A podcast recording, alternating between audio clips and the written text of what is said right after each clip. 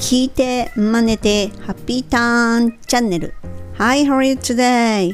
今日も放送を聞いてくださりありがとうございます。フォニックスマスターのメイさんです。このチャンネルはアメリカ英語の発音を手に入れるコツに特化した内容となります。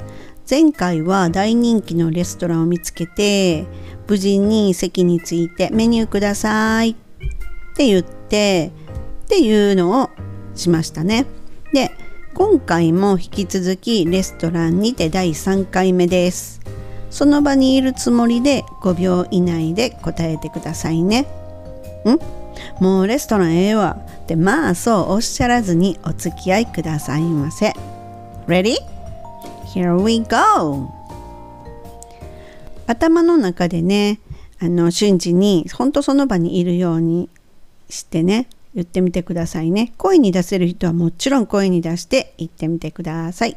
でね、今回は無事に注文もできました。そして食事をしていると、アメリカではね、必ずと言っていいほど、ウェイトレスさんやウェイターさんがね、水を追加しながらでもね、あの、話してきます。How's everything? とか、How's everything tasting? とか、Are you doing alright? とか、Do you need anything? とか、尋ねてきます。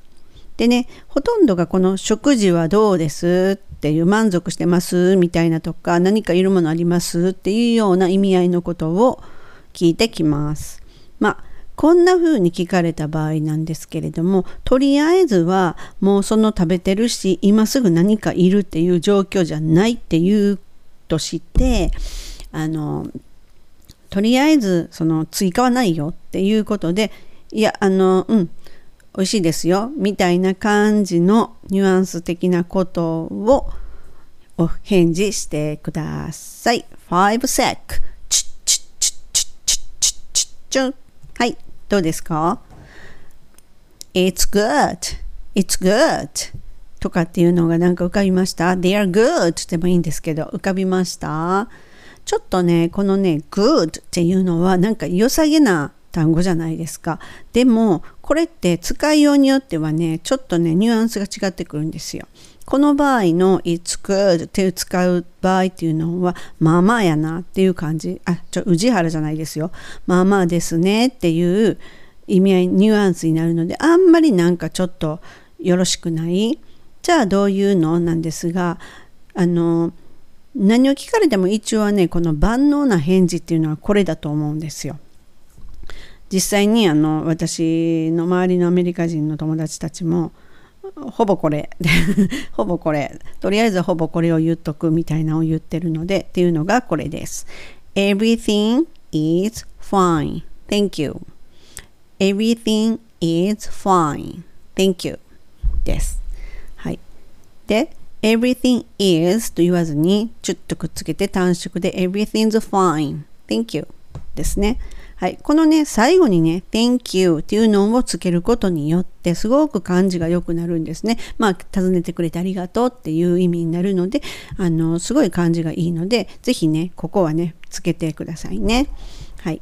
でね、このね、ほんとね、ずっとずっとこう聞いて訪ねてこられるっていうのって私たち日本人にしたらね慣れてないじゃないですか。なのでね正直ねああ邪魔くさって 思うことも本当あったりするんですよ。っていうのがなんか会話をしてるのに間に入ってこられたりとかするとなんかちょっと中断しちゃったりするとかもあるんですよね。でもまあこれっていうのは本当にアメリカのねそのねあのチップ社会っていうのがあってそのウェイターさんとかウェイトレスさんっていうのはすごくお給料が低くってでこのテーブルは誰の担当って決まってるのでそのテーブルに置かれてるチップっていうのは全部その人のポケットに入るんですよ。なのですごく重要なんですね。でちなみにチップって日本語で言いますけどもこれはチップ。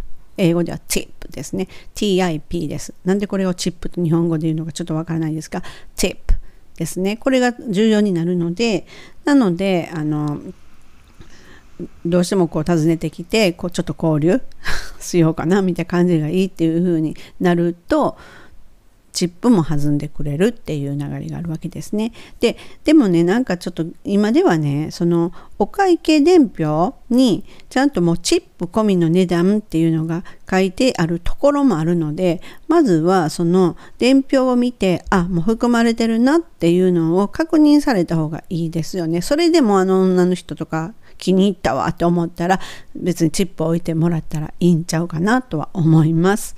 はい。でね、さっき言ったその everything's fine, thank you の fine っていうところですよね。この部分っていうのはあの他のね言葉にね置き換えることも OK です。例えば fine のところをね great とかね good ではなくて very good とかね、それとか、あの、excellent っていう風にね、変えるっていうのもありです。どうせ good っていうのをつけたいんであれば、very っていうのをね、つける方がいいですね。なので、ちょっとつけてみると、everything's very good. Thank you. Everything's great. Thank you. Everything's excellent. Thank you. っていう風に言うと OK です。でね、まあね、この状態でね、あの、もう本当お腹がいっぱいになったっていう状態になった時にね、アメリカのレストランって言ったらね、ほんとびっくりするぐらいの量がね、出てくることもあるんですね。そんな時って言ったらね、あの、残った料理をね、持ち帰れますかって言って言うことが多々あります。はい。でね、このね、残った料理を持ち帰れますかを尋ねてみましょう。5 sec! さあどうですか？何か浮かびました？はい。そこにね、本当にご自身がいるのを思い浮かべているつもりで Can I have this to go?Can I have this to go?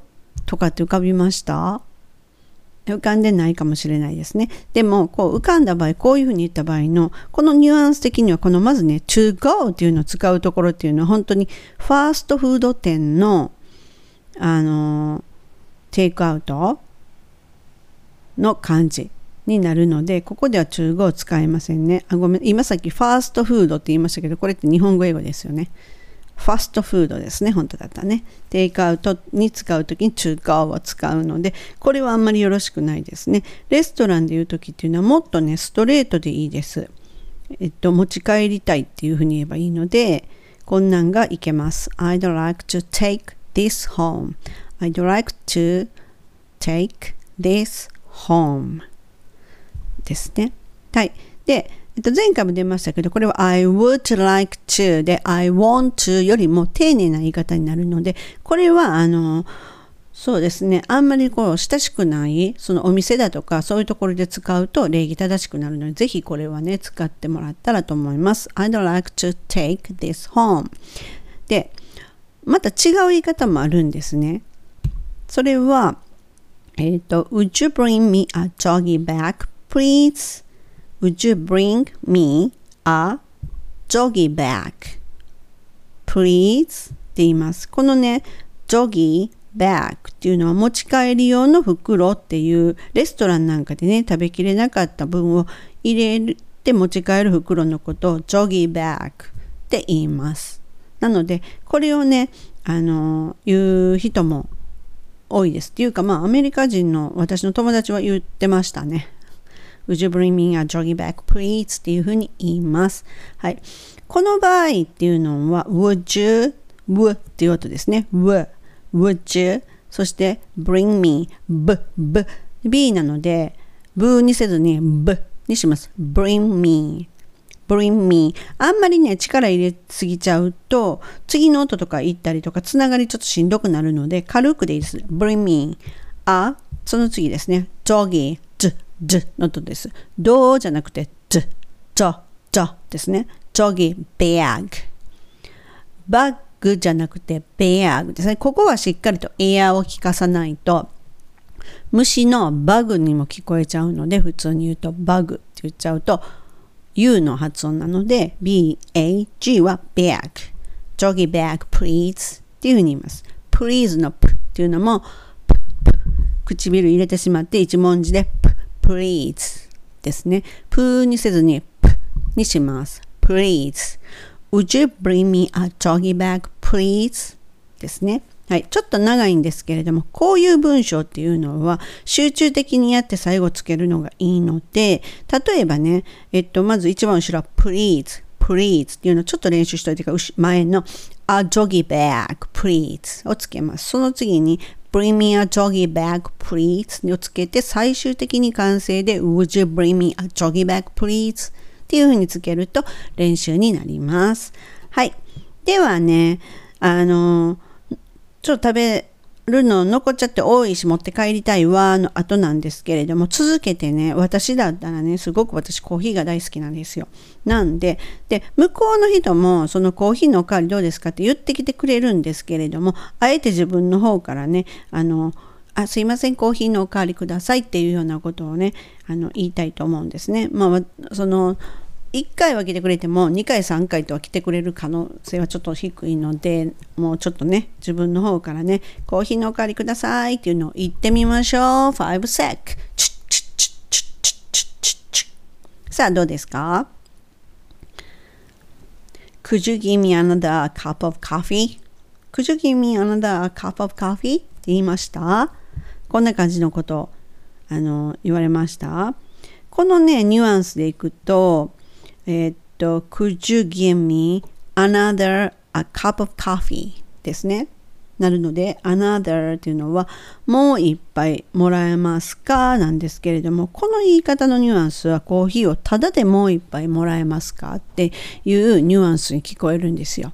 じゃあどういう時っていうのは、このただでっていうのまでは、その意訳の意味合いじゃなくてニュアンス的なのでその例えばこう新しいコーヒーの試飲とかをできるところがあるじゃないですか例えばコストコとか行ってもあるじゃないですかコーヒーとかのしあの時にあのもう一杯もらえますか？の言い方がこれなんですよね。